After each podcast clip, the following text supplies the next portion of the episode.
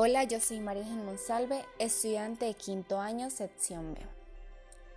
Les vengo a hablar sobre las placas tectónicas. A principios del siglo XX se introdujo la idea de que los continentes iban a la deriva. Esta opinión era apoyada por estudios de las ondas sistemáticas. El concepto de un manto sólido indujo a la mayoría de los investigadores a la conclusión de que la corteza externa de la Tierra no podía moverse. Pero desde la década de los años 60, nuestra comprensión de la naturaleza y el funcionamiento de nuestro planeta ha mejorado de manera espectacular, ya que los científicos se han dado cuenta de que la corteza externa de la Tierra es móvil y de que los continentes migran, que las masas tectónicas se separan a causa de los movimientos. Los bloques chocan y generan grandes cadenas de montañas en la Tierra. Y de ahí surgen los procesos tectónicos, a ellos se le entiende como el estudio de los procesos que forman la corteza de la Tierra, tales como montañas, continentes y cuencas oceánicas. Después de muchos años de debate, rechazaron la hipótesis de Wegener en la época de los 50 y 60.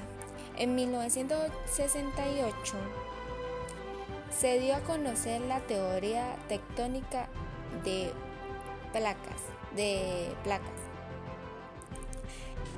Wegener sugirió que en el pasado había existido un supercontinente único denominado Pangea, Panto y Gea Tierra. También habla de un solo océano llamado Pantalasia.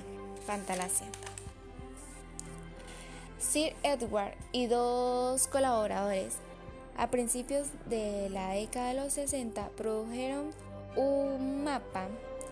en el que se, en el que se intentaba ajustar los bordes de las plataformas continentales. Continentes eh, se solapaban en unas pocas, en unos pocos lugares.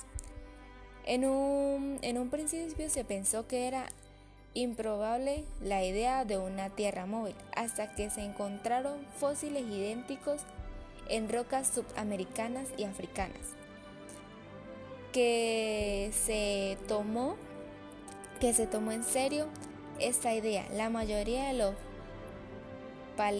paleontólogos estaban de acuerdo con esta idea.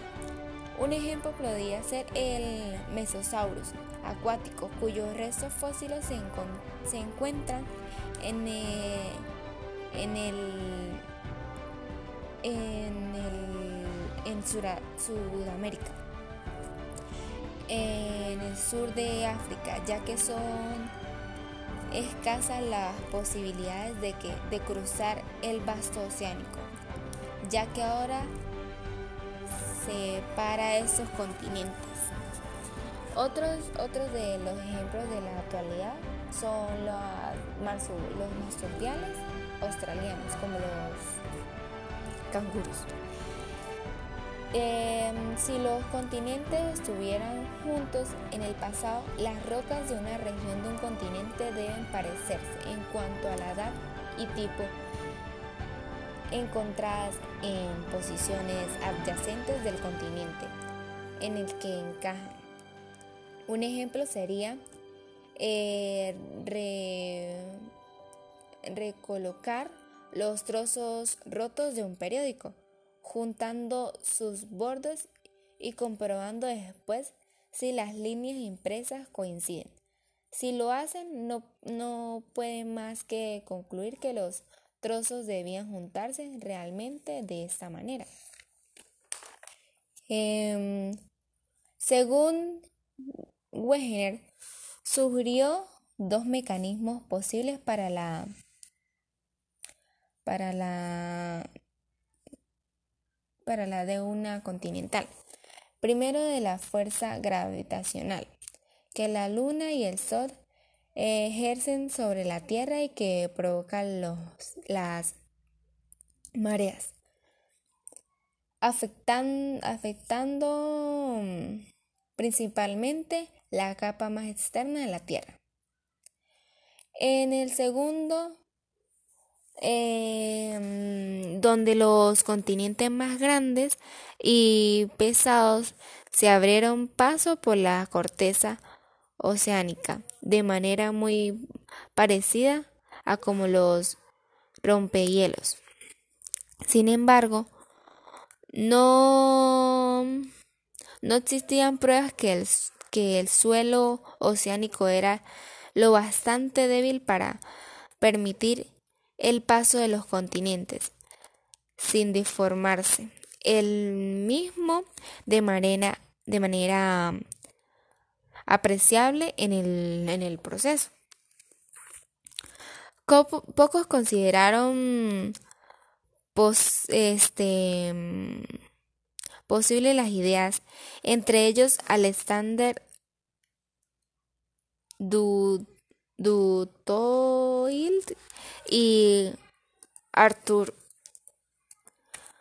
Dutoy eliminó algunos puntos más débiles de la, de la teoría de, de Wegener y Arthur propuso el primer mecanismo impulsor mm, plausible mm, para la, para la herida continental. En la década de los 50 sugirieron dos nuevas líneas. Una procedía de las exploraciones del suelo oceánico y la otra procedía de, una, de un campo relativamente nuevo. El paleo, mm, paleomagnetismo este es el estudio del campo magnético.